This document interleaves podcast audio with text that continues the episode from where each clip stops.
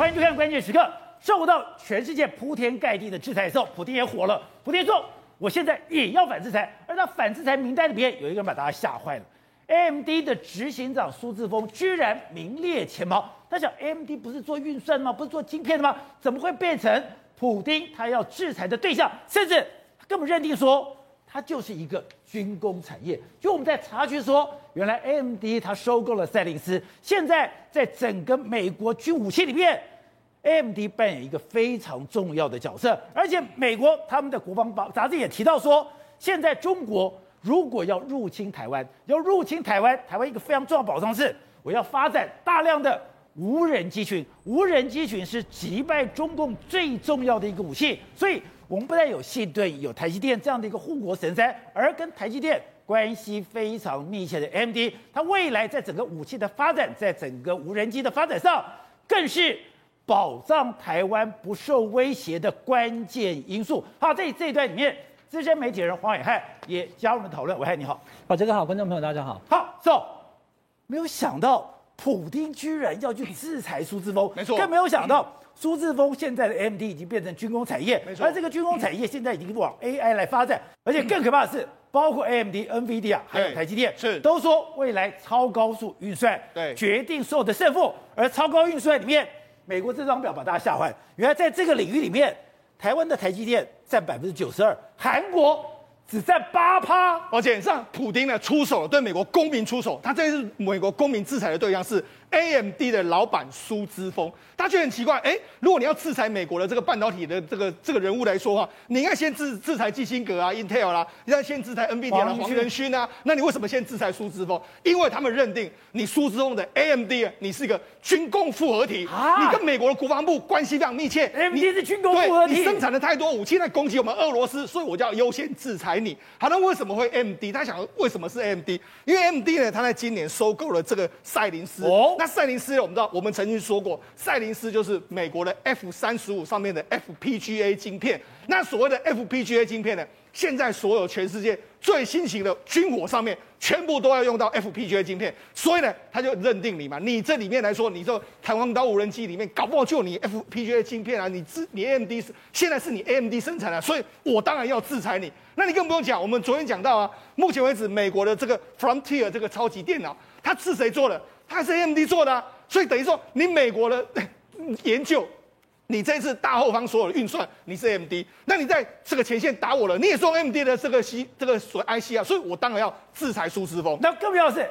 AMD 所有的生产都是台湾做的，对，所以我们就讲嘛，AMD 用的所不所有都是尖端半导体。那尖端半导体呢，你看，这是日经整理出的一个表格，这个台湾的生产是九十二趴，韩国生产是百分之八，也就是说，你制裁苏姿丰，其实呢，台积电你恐怕也如果按照这样的标准来说，普丁应该也要制裁才对。而且我跟他讲的。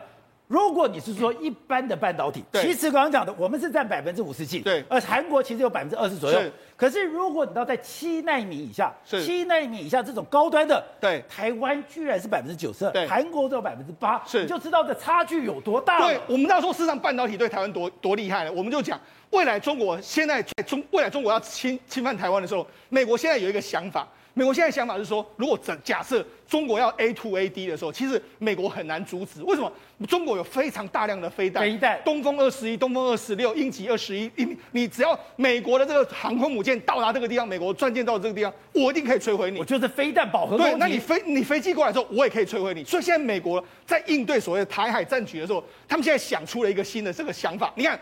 这是美国空军跟兰德智库，他说什么？他说无人机群是击败中国入侵台湾的重要关键。那为什么是重要关键？我们就讲，是很很简单，因为中国有非常多的武器进来过来的时候，那我们只他们美国说，我们只要放出大量的无人机，那无人机里面来说的话，当然无人机有非常多，你可以自己去攻击你的敌人。你他说他有一个目有一个设想，他说假设。对抗的时候，台湾跟台湾上空来说，有一千架左右的无人机，一千架。那飞在上空的时候，你根本你这个制空权啊，我美国就可以拿到这个制空权。哦、你飞机出来的时候，我可以打你；你这个飞弹出来，我可以阻止你，甚至我可以去我你这个飞弹射出来的时候，我可以知道你的位置的时候，我可以去反攻击你。所以这就是美国想要用这个取得制空权，制空权之后完成的之后。我们来讲，他美国现在不是在训练一个所谓的滨海作战团吗？对，你这个制空权拿到之后，滨海作战团才有可能会登陆嘛。滨海作战团是第二步，对，原来的第一步是无人机，对。而且刚刚讲，你现在中国号称有一千多颗的飞弹在东南沿海对着台湾，是，而美国要做的是。我就在台海上空布置一千架的无人机，对，我用一千架无人机呢，用去换你的这个相关的导弹啊，换你相关的东西，成本相当相当的低廉。所以这是美国，那那是一千架，那第二批也是可以在一千架不断的无人机去攻去攻击你。他说这可以变成是阻挠中国大陆中国来攻击台湾的第一步非常重要的关键。而且兰德智库讲说，现在这些无人机都有 AI 的功能，它可以精准的打击，可以精准的侦测。对，欸，等于说。你的飞弹只要有一举一动，是它就像那个什么的反火炮雷达一样，对，我可以马上抓到你的位置。而且它同时之间，譬如说一千架的飞无人机出去，它也是一千个雷达，它同时可以告诉哎 F 三十五或者告诉这个 F 二十二哪里有这个飞弹，甚至我抓到你的时候，我可以跟后方的这个飞飞弹系统说，哎，你哪里这个可以攻击它，所以这完全是一个不一样不同的作战概概念。那这所有的无人机里面来说，都要有非常强大的 AI 系统，都要非常强大的视觉系统，也要有非常强大的通讯系统。所以这个时候，赛灵思就扮演一个非常重要的角色。而且我们看到，现在 Intel 他担心说，哎，我的主要客户，我的手机，我的这个 notebook，我的 PC 成长这个衰退。是。甚至我们看到了，不，这个三星对担心，哎，刚刚讲到八比九十二，对，在整个先进最先进半导体上，你居然落后这么多。是。但是。台积电居然讲，我明年会成长百分之三十。苏志峰说，我明年会成长百分之六十。哎，代表台积电、NVIDIA、AMD 还有苹果四者有那种隐隐结盟的味道。结盟就是我要共同开创新世界。没错，实际上目前为止来说的话，AMD 他就直接讲的非常明白嘛。你看，AMD 最大的竞争对手就是 Intel。Intel 今天还说，哎，我这个 PCNB 不好。可是呢，人家这个 M 这个 AMD 就不是这样说了。他说，虽然说整个 PC 市场是放缓，但是我的年收入至少百分之二十起跳，会增加百分之二十，有可能会增加百分之六十。他为什么这样说呢？他说，其实呢，主要就是因为专业的晶片，特别是人工智慧。哦，人工智慧包括 AI 啦，包括说像车用的相关的这个晶片啊，甚至是一些伺服器的晶片，这是他准备要介入的一个市场。也就是介入这些市场之后呢，它可以打开跟 Intel 完全不一样。你因为你未来就是电动车，就是这些新的市场，对，AMD 已经卡位到，这你 Intel 到目前为止你还没有卡位进去。而且刚刚讲到这个专业应用晶片，关键就在高端的这个所谓晶片，在里面就讲你要七纳米以下，只有 AMD 跟台积电合作了以后。他们居然就独占这个市场了。对，而且 AMD 为为什么它会被美国会被俄罗斯制裁？主要原因我不是讲它收购赛灵思吗？对，赛灵思来说的话，它有一个叫做高效能，还有这个自适应运算的这个这个能力。自适应运算，对，这个可能会对未来的这个市场会产生非常大不一样的这个局面。什么叫做自适应？对，它其实我们简单讲到自我调整计算。那什么叫做自我调整计算？我举一个很简单很简单的例子，抱歉。我们啊，发射到火星的时候有好奇号跟毅力号。对，那这两个你会想说，哎，这个好奇号、毅力号的话，他们发射上去的时候，那么他们未来的相关的这个技术不会落后吗？他们就在上面装了一个自我调整的这个相关的这个这个晶片，在这个地方。哦，那在这个晶片在这个地方之后，它会怎么样？你在远端的时候，你可以透过写程式的方式，你让它训练它，训练它的时候，它可以转化它的未来可以训练，它可以有不同的功能会出现。譬如说，我们讲。这个好奇号一定要上去的时候，他可能照相机出了什么问题的时候，那我我现在才发现到说这个晶片设计有 bug，没有问题，我只要在台在这个地球上发射一个软体的信号出去之后，它自己会修理，它就修理就修改，那这个晶片就调整到最好的最适的这个状况。所以为什么好奇号跟毅力号，哎，为什么他们老师都可以拍到非常好的照片呢？我老师都可以这样，哎，他们都没有什么问题，就是因为它有这些所谓自适应运算。自适应的这个运算在这个地方，所以说以前晶片换就坏了，坏了以后，除非拿到工厂，否则你没办法处理。对，现在晶片自己会调整。对，没错。那这其实就是什么？就是其实很简单，就是所谓 FPGA 芯片。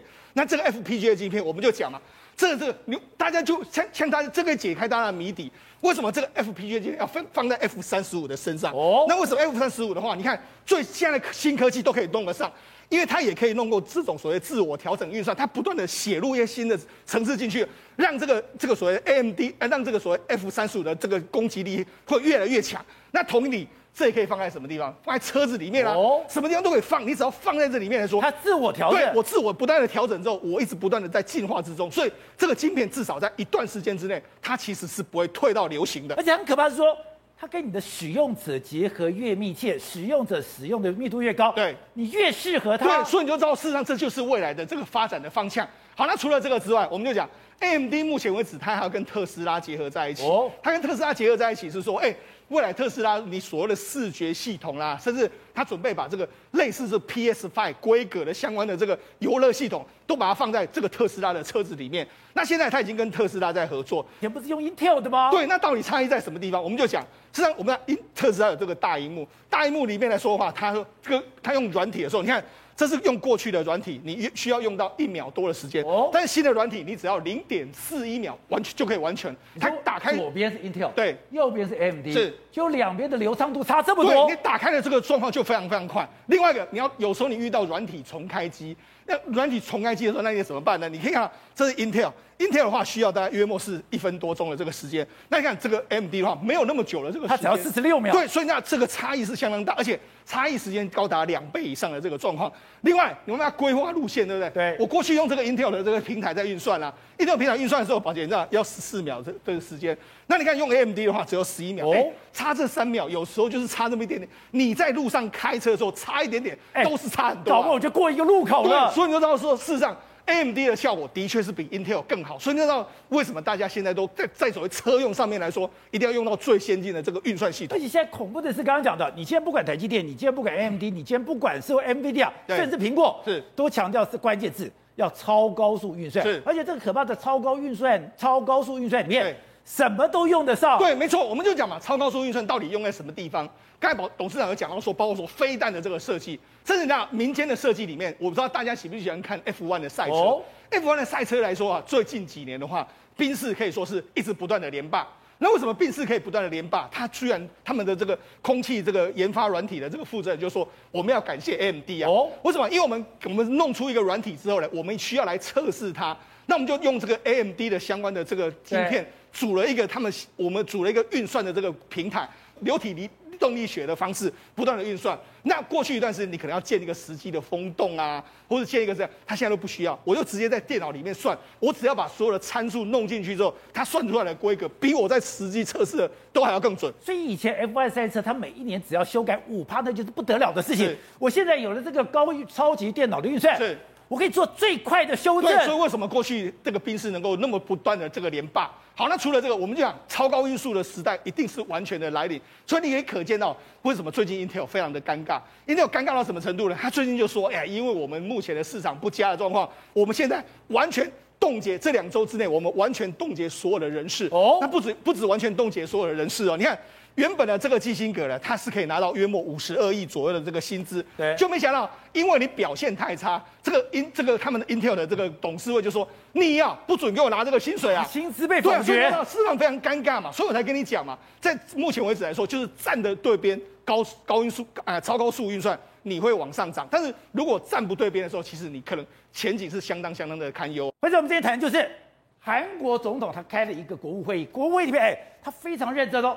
把半导体的晶片拿出来，他不但把半导体的晶片拿出来以后，还叫所有人看，就说：哎，你不但你不是管这个部门的，你就算管法务的、法规的，你都要给我搞懂。我心想，都有这么严重吗？特别是三星的李在镕出来以后，一下丢了十一点五兆，是，就看这个数字，居然台湾在尖端半导体的生产能力，也就是七纳米以下生产的这个市占率，台湾居然占百分之九十二，韩国只有八趴。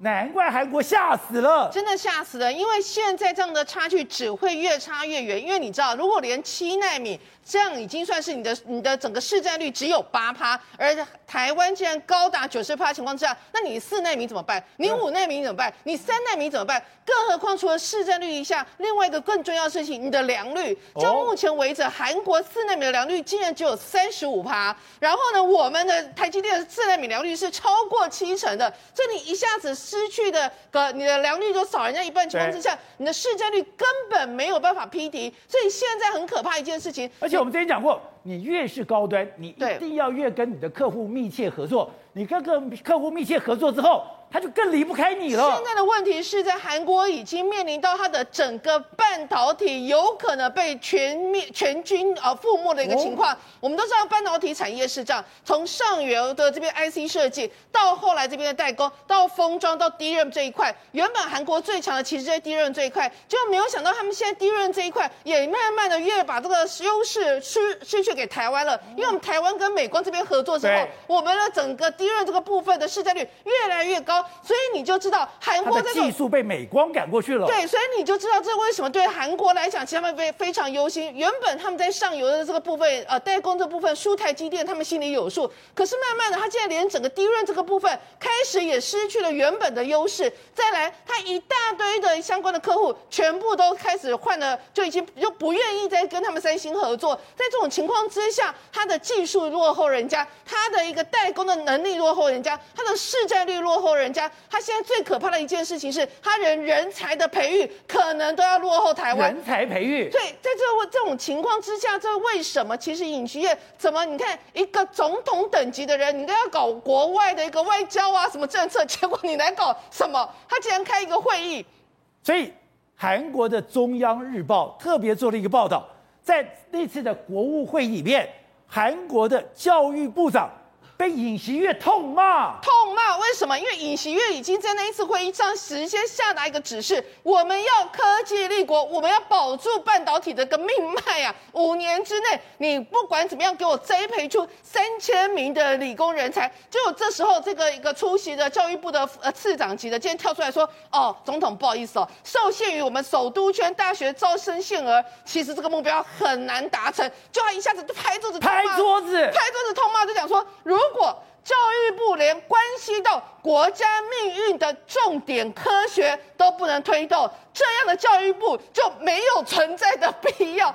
这样的教育有什么意义？这样的教育部应该被撤了。如果不能培育出这个国家韩国所需要的人才，如果教育部不能成为培育人才的改革主体，教育部本人就要变成被改革的对象。他妈这么凶，话讲的非常凶狠的，所以你就知道为什么。说一句实在话，很少有总统上来的第一件事情是开始在喊说：“哎，我们要冲刺什么人才？”我们还有这么强的焦虑感吗？这就代表着他们非常危机感非常大，因为他们很清楚的知道，如果你在七纳米，你现在情况都。已经是以下都是八趴，远远落后于台积电。在未来三纳米、二纳米情况之下，你只会越落后越多，越落后越多，到最后你连立足之地都没有。所以他就很担心，说现在很怕会被于台湾台积电归瓜绑体。那另外一个部分是，那也就是为什么三星的现在的李在镕，你会发现哦，他出来之后马不停蹄，现在要飞去哪里？据说他从六月七号到六月十八号要飞往荷兰，飞往荷兰干嘛？去跟 ASML 拜托 EUV 的。机台多给我们。除此之外，他们现在也在讨论到另外一件事情，什么事情呢？就是说，现在除了他们的设备人才不够之外，他们内部竟然也开始乱乱什么呢？他们大户他们有一个所谓的卡车呃工会在进行一个罢工，进行罢工，他竟然去堵谁？他竟然去堵那个三星的供应厂供应链。他想说，为什么要去堵？他跟三星有什么关系？因为他们知道现在全举韩国全国之力都在冲刺半导体，我们卡车司机。我们想要去谈一些什么 bargaining power，我们要赌谁？赌你最在乎的半导体。我们赌这个所谓的呃一个洗涤剂的工厂，它如果洗涤剂没有办法运出去，没有办法给三星的话，你三星半导体你要生产什么？就挂了，就挂了。所以他们用这种方式有点是呃要掐住你的喉咙，逼说整个韩国相关的产业出来跟他们进行谈判。但这个本身其实根本啊三星没有关系。但可见一件事情，就是说现在大家都很清楚，三星对于半导体这个领域。其实是真的是忧心忡忡。所以董事长，这世界变化也太快了吧？前一段时间大家拼手机，那我们要在前一段时间拼的 notebook，现在都俱往矣了吗？像刚刚讲到的，台积电讲它的未来是要可以有百分之三十的成长，百分之三十成长有车用晶片，有互联网，有高速运算。我一想到这到底什么东西？搞了半天，它跟 AMD、跟 NVIDIA、跟苹果是协同一致的。对。现在是这样子，这个因为目前尹锡悦哈，虽然用很大的这个魄力想要改变这个现状，实际上这个问题已经拖了大概有有有五到十年的时间。对，因为三星它独立发展，它从手机开始到这个晶圆代工到 IC 设计，三星现在 IC 设计是全世界第二名的，大概在市占率在百分之二十二。对，那市占率第一名的是美国嘛？美国呢，包括 IC 设计包括 IDM 哦，你知道吧？所以这像这种像这些 AMD 这种公司是 IDM 嘛啊？所以我要讲的是什么？这结构问题已经形成了。真的有一个非常重要的结构是什么？你知道吗？是日本哦。那日本本身现在你看到这一次尹锡悦上来之后，有跟他开始有有开始有破冰的概念，对，有开始有互动，他不能再反日了。呃，现在看起来不反日，对，对不对？但是我现在告诉你，在韩国人的六十几趴人讨厌日本人哦，日本人里面有将近五十趴人讨厌韩国人啊，他们的之间的历史仇恨啊，到现在为止无法化解。而且他的法院的判决有关慰慰安妇的问题，有就是政府。跟两韩国政府跟日本政府签的协定哦，被日本被韩国法院判决把它判判输掉，说协议无效，哎，那这个仇恨就很深了，你知道吗？所以到今天为止是表面上拜登硬把他们拉在一起，双方的首长也确实愿意合作，但是实际上老百姓之间啊，对，互相仇恨对方，所以他们现在动的动作很小，对。不太敢做大动作，所以不可能你懂我懂。尹锡悦不敢去日本啊，哦、对不对？然后你看那个岸田文雄不敢去，也不敢泡泡，也不敢跑到韩国去啊，是在跑到跑到跑到马德里西班牙去碰面嘛。他就是说，他们现在面临的问题事实在在那边，但是民意的东西很难解决，花时间。那我意思是什么？这台湾的机会，因为这个韩国人跟日本人互相仇恨这个事情啊，还要搞好几年，搞不完。这我们有一个得天独厚的条件，我们可以跟日本好好合作。美国、日本、台湾、台湾这三个整个供应链，包括技术的移转，包括客户的 IDM，包括各种客户的合作，整个一条线的。所以，我为什么我们能够占百分之九十二这种高阶的半导体的优势？其中最重要就是这三条线是连在一起的，很多技术的来源、材料的来源、进步的科技是日本人给我们的。对，所以在这个合作架构来讲的话。在我认为，他在日韩民族仇恨没有解决之前，就是政治问题不解决之前，这个韩国人是没有办法跟日本人合作的。那我们就有很长的一段时间能够维持领先。那这个领先下去的话，韩国人怎么可能跟得上来吧？对。所以韩国人只是努力的去花钱，他们去做一些努力的投资，但是要在技术上，尤其在逻辑这个部分，就是所谓的。在在要在运算逻辑部分，他们不可能超过台积电。我刚刚讲的这个民族的仇恨跟政治问题，会拖垮韩国的产高科技产业。好，正好，就一个，我再把刘德英的讲话仔细的拜读，我就觉得里面有太多值得你认真看待的部分。哎，他居然讲哦，他说高效能运算已经超过智慧型手机变成成长动力。他居然讲高速运算是半导体业成长最快的领域，到二零二七年。它现在的规模从四十三亿哎到一百三十六亿，他还讲未来的五十年，下个世代会用虚拟实境、扩增实境。他说怎样，你知道吗？他说你当跟世界互动的方式就会跟它是一样的。还有，我觉得更可怕的是，你如果这些装置 AR 跟 VR 跟现在手机相同的普及水准，它需要什么百倍的精进？哎，代表未来这种高速运算。这会改变世界，而且在进行当中了。哎，这件事我感触很深，我感触很深。我先讲刘德义里面讲了几个关键字，一个是 AI，一个是五 G，一个是八 K，在这里面都有讲到 AI 跟五 G。AI 代表什么？更聪明的演算法。五 G 代表什么？更大的频宽。八 K 代表什么？更精细的解析度。这些东西你把它都在一起的时候，它只代表一件事：更快速的运算。而且我们现在讲，现在半导体你已经觉得很厉害喽，他居然怎么讲？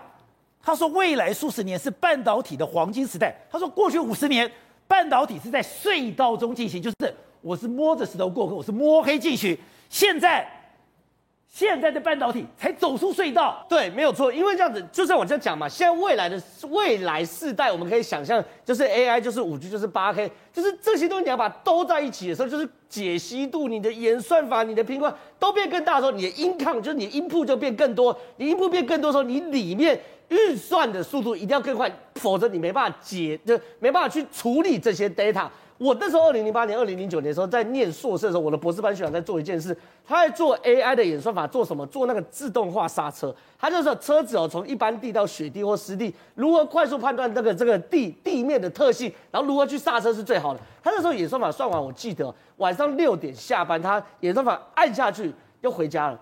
隔天早上八点，然后出来回进进实验室看演算结果。可宝杰哥，这演算结果只是零点零几秒的过程，可以当时硬体的科技要花八到十个小时才可以跑完。这东西呢，就变成一下就跑来了。对，这个东西就变成说，当时只能纸上谈兵的演算法，在现在可以因为硬体的进步。运算速度的提高，可以在这个 real time 的时间里面把它做出来。可问题是，刘德英看得更远，看得更高，他发现未来的资讯更多，未来需要算法更大，他需要更好的晶片，而这个强项恰恰是台积电的强项啊！而且它可怕在于，原来过去五十年我是在隧道里面，我是摸黑进行，现在竟然未来数十年是到已经隧道口。一片光明。对，因为我我我我一直讲，我吓死了这个几个字。对，因为未来你进入到虚拟实境，你进入到 VR，你进入到 AR，你进入到 AI，你进入到所谓整个大数据的运算，全部哦硬体的进化就是为这些来做打底。这些过去全部都没有，抱歉，不需要这么快的运算。不需要这么大量的预算，可未来拍摄全部都需要。所以刘德英对于台积电或者对于世界晶片的前景是非常非常看好的。可这时候人家就会问了，对啊，欸、这个所谓的三纳米、两纳米、一纳米，也不是只有你台积电会做啊。我们刚才讲到，现在三星要丢十一点五兆，我们现在看到 Intel 也要大大量砸钱，难道他赶不了吗？对，现在就有问题。好，我们既然确定一个方向，未来是高速晶片的方向。可是问题是哦，Intel、三星跟台积电谁能在中间拔得头筹嘛？对不对？这是我们要讨探讨的重点。第一件事情呢，我后来看了资料，发现台积电跟三星，虽然我们昨天在这个节目上特别解释嘛，三星比台积电早一年跨到新时代 GAA 的就是纳米片的技术。对。可是我看了一个数字，这样吓到。三星在纳米片里面的所谓专利，竟然远远落后台积电，这才是让我先进到 GAA。对，结果你竟然还输给台积电的专利。对，我们要讲啊，其实从一开始的鳍式场效电晶体，鳍式场效电晶体到后来的 GAA 就是纳米片技术，三星其实比台积电先进去。在三纳米的时候，台积电认为求稳，我们先用旧的鳍式场效，而三星呢想说，我新进新门槛，先站好位置。结果呢，后来发现说，原来哦，三星韩国的媒体说。三星的 IP 数不够，就是专利数不够，变成在 GA 这边会打出台积电的地方。台积电整个关于 IC 制造 IP 技术，就是专利技术在三千三万七千个，哎，三星竟然只有一万个专利，他们两边差的是三倍左右。所以第一个，在专利的部分哦，对于台积电来说是优势。第二件事情哦，台积电超级会服务客户。很多客户哦，比如像 AMD 哦，你进入到台积电这边，你就回不去了。哦，什么意思？有个很有趣的状况是这样的，AMD 一直希望说可以干掉 Intel，对，他干掉 Intel 就是说我原本单核心的电脑想要变双核心，想变四核心，想变八核心，可是呢，因为你要想象一下哦。假设一个晶片上面有四个核心，变成变成说一个晶片有四个大脑同时在运算，这四个大脑要运算出一个结果，是不是要往外丢？对，所以这四个大脑要互相沟通，对不对？这互相沟通叫做资料交换的，你知道专利这样在谁身上？在台积电上面。台积电讲的很简单，你今天想变二，从从单核心变双核心，变四核心，变八核心，你一定需要这个资料交换的 IP。那你要跟我买，对不对？哦，老子不卖，送你，我送你，但是你干嘛下单下我的？所以呢，台积电除了第一个在晶片制造的布局很深之外，连晶片设计的布局都很深，所以这就是台积电最大的优势。好，廷伟，我们看到的日本的媒体就是日经特别报道了一个，就是台湾不是只有我们不但我们不是手机岛，我们根本就是一个晶圆岛，它甚至把台湾哎。整个等于说半导体生产，从上游下游你放在哪里，这些产业链彼此沟通，我要生产一个东西，我多少时间我的货就可以送到。他们研究台湾也研究得太细了吧？对，他这个报道上面有提到二十家的工厂，总共大概两百万坪，相当四十多个东京巨蛋的体育场的这么大的一个面积哦，正在新建新的工厂、新的厂办哦。然后他也认为说，这总共投资额可以高高达十六兆日元哦。所以看得出来，因为台积电还有包含其他的这个半导体的业者，早就已经占据了这个大的比数哦。那现在来讲的话，他把这个东西看成是一个战略物资哦，而且是一个台湾的外交资产，因为他说哦，如如果台湾要靠美国来协助台湾的这个呃防范中国统一的入侵的情况之下，那时候跟美国能够谈判的什么东西呢？就只有半导体而已。所以为什么你可以看到这一次 IPEF 来讲的话？美国会单独的把台湾拉出来来做谈判，因为毕竟来讲的话，你会跟百分之八的那个山西去谈吗？不会嘛，你美国一定会跟百分之九十二的台积电这边的来谈嘛。所以我们在七纳米以下这些先进制程，我们占百分之九十二是一件很恐怖的事情。对，很恐怖，而且是涉及到美国所有的国防机密跟国防产业的一个产业链的部分哦。那如果这个东西来讲，你外泄给其他国家，你不要说什么，就算你外泄给日本。美国可能都受不了，因为对美国来讲的话，它掌控一切，它不可能让说一个其他的。美国以外的国家比美国还要更强大，对，所以对美国来讲的话，这保护好台积电，然后让台积电免受战火的波及。什么叫免受战火波及？也就是说，不要让战争发生在台海啊。所以很多人在讲说，哎，这个是不是中国怎么把台积电灭掉就好？美国不会让你这么做的，对，或者是说美国怎么样把台积电整个拿回到美国或怎么样之类，不是，美国做不出来。有一个说法跑出来说，美国很坏。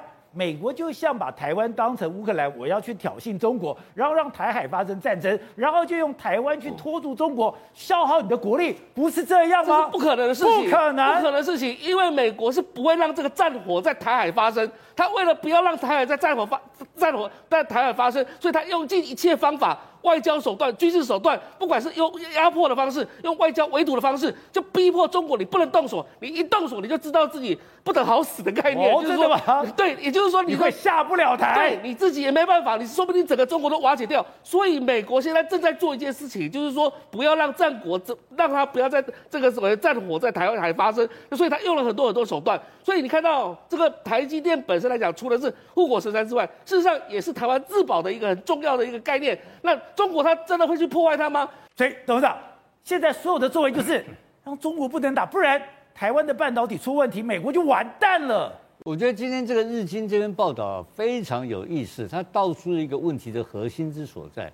什么核心你知道吧？因为我们现在搞这个台湾的半导体到美国投资已经搞了两年了。对，从川普开始就搞，搞到拜登，对不对？然后又搞到什么 一大堆人，我们有一大台积电说去设厂，设厂，那个厂要什么高度自动化，要要哎唧唧歪歪讲了一大堆。在这个同时，你发现一件事情没有？这两年来台积电在台湾投资增加多少？很多，疯狂的投资嘛。所以我觉得日军这个记者非常厉害，他点点出，他知道我们不愿意去美国哦，所以他知道去美国会失败，因为我们在美讲的，所以张忠谋也讲过，台积电只能够在台湾才能够发展嘛，才能够世界第一嘛。刘德英也讲过嘛，我们如果要去美国的话，美国政府不必须要补贴台积电很多很多钱嘛，要成本增加百分之五十，所以这个是，所以也就是说，台积电这种商业模式。只适合台湾才能维持世界第一，但以事实上证明如此。而且我讲难听点，我们也做习惯了嘛。我们现在五十几趴的，现在是九十二趴的高端半导体占有率，然后这个台积电全世界的占有率占了五十几趴以上，你知道吗？台积电不是台湾的台积电，台积电是世界的台积电。台积电的员工里面多少外籍员工啊？多少的外资投资啊？台积电根本不是台湾公司嘛。然后你要看上游更可怕。上游你看得更清楚，上游这些 IDM 这些所谓的 AMD 这个公司根本跟它同步在开发嘛。对，AMD 就是因为台积电的合作把英特尔干掉嘛。对，不都是因每一个故事？NVIDIA 也是，每每一个 NVIDIA 更不用谈，早就开始了，是小公司开始变大公司嘛。所以这每一件事情都是每一个半导体的奇迹都是在台湾发生，都在台积电发生的，所以台积电不会离开台湾。这是核心问题。那你不会离开台湾，现在已经是木已成舟啊。那你把老公来干。所以昨天你不是看到一个那个中中共的高干说把台积电干下来，把把台湾干下来，把台积电就解决半导体问题了。他们连这个怪点子都想得出来。所以台积电不会离开台湾，也离也离不开了。所以我嘴巴说我要去美国投资，可是在台湾投资的更多。对啊，更多。所以他我一边跟你讲说我去美国，其实我已经在台湾投了很大，我的先进制程全部在台湾。对，我去干什么？你叫我去干什么？是对不对？那这个事情是怎么发生的？大概也知道前五年前发生的。为什么？因为五年前你记不记得？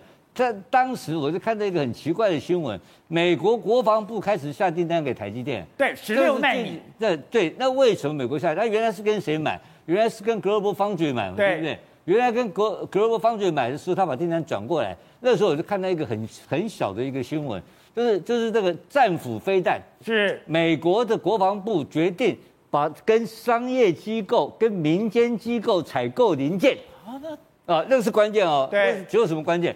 从两百万美元降到变成一百万美元，差一倍，一颗飞弹降了一倍，降了一百万美金啊！你这次你们看俄乌战场打什么？打晶片，打晶片，打打什么？打成本嘛，打经济嘛，打你的资产嘛。所以台积电的优势是在把你整个成本降低，功能扩大。对，我刚刚你完全改变了过去的游戏规则嘛。所以为什么日经讲得很清楚嘛？日本人他现在台积电这个刘德英刚刚讲了嘛，这个隧道已经走出隧道了。他用这个用他用这个这个柏拉图的概念说走出隧道了，看从看到隧道的光明嘛。对，那外面是什么？他讲了两个东西啊，一个是材料，一个是框架，设计框架通通出来了，现在一大堆人出来了。这两个东西出来，材料是谁有？美国有，日本跟美国日本有，啊，对不对？所以台积电享受了非常多的优势，已经在明比跟这个全世界任何一个国家都拉开了，已经不可能被取代了。